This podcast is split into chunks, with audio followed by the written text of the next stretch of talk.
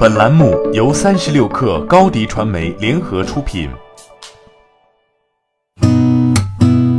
八点一刻，听互联网圈的新鲜事儿。今天是二零一九年二月二十六号，星期二。你好，我是金盛。五 G 是本届 MWC 的焦点话题之一。在 MWC 开始前一天，巴塞罗那当地时间二十四号上午，小米发布了 Mix 三的五 G 版本，售价五百九十九欧元起，相比 Mix 三欧版的常规版本提价五十欧元。这是小米旗下的第一款五 G 手机。小米还在现场用 Mix 三五 G 版本演示了第一个五 G 国外视频电话，由西班牙电信巨头 Orange 提供五 G 网络支持。去年十月底，小米在故宫发布了 Mix 三系列，采用滑盖全面屏结构。除了 5G 手机之外，小米还发布了两款智能家居产品，分别是智能 LED 照明灯以及和飞利浦合作的具备 WiFi 功能的白色灯泡。据路透社报道，华为今年夏天将在维也纳开设一家智能手机旗舰店，这是华为在欧洲发起温情攻势的一部分。华为想要成长为真正的全球品牌，必须要在欧洲这个全球第三大手机市场立稳脚跟。而欧洲市场的特殊性在于，欧洲消费者在选择产品时，对品牌辨识度的要求高于平均水平，对新品牌的接受速度也较为缓慢。因此，旗舰店是加快品牌辨识度、提升品牌认可度的必要尝试。微软在巴塞罗那 MWC 2019大会上展示了 Hololens 2混合现实头戴式显示器。这是首款 Hololens 发布四年后推出的迭代款，四年时间的打磨使得新一代的 Hololens 2在可视范围和分辨率方面都得到提升，相当于 720P 电视升级到 2K 画质。Hololens 2会主动计算用户手部大小，不需要再去学习特定的手势动作，还加入了人眼追踪功能，支持 AI 语音交互。虽然拥有如此酷炫的功能，但 Hololens 2只销售企业版本，不卖给消费者。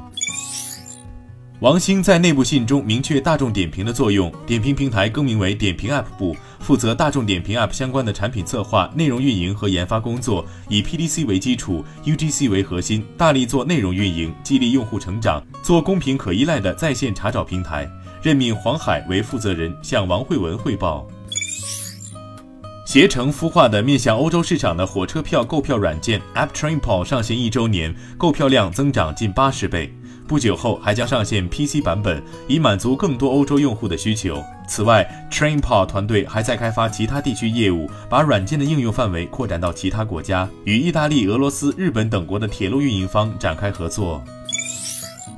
一点资讯创始人兼 CEO 任旭阳昨天发内部邮件称，公司已初步完成新一轮重大资本运作，涉资金五亿美元。本轮资本运作，现有大股东凤凰网将出让大部分股份，全力支持一点资讯优化股权结构，拆除 VIE 架构，为公司回归国内 A 股或科创板上市创造条件。此外，一点资讯新一轮大规模融资也在推进中，引入资金将重点投入内容生态建设、产品技术开发和品牌认知度打造，并引进更多符合公司发展需要的人才。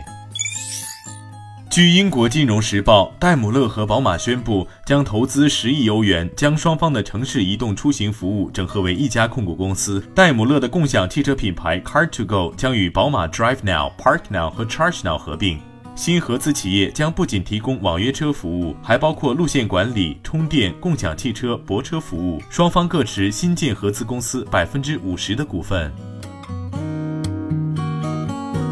八点一刻，今日言论。小米高级副总裁、国际业务负责人王翔认为，推动 5G 爆发的不是某一个应用或某一类应用，可能是应用组合。我觉得视频可能会是一方面，AR、VR、自动驾驶还有很多服务可能会一起来推动 5G 的发展。还有物联网，因为 5G 很大的带宽和容量，高速、低速都可以在一个网上催生一些低速的物联网。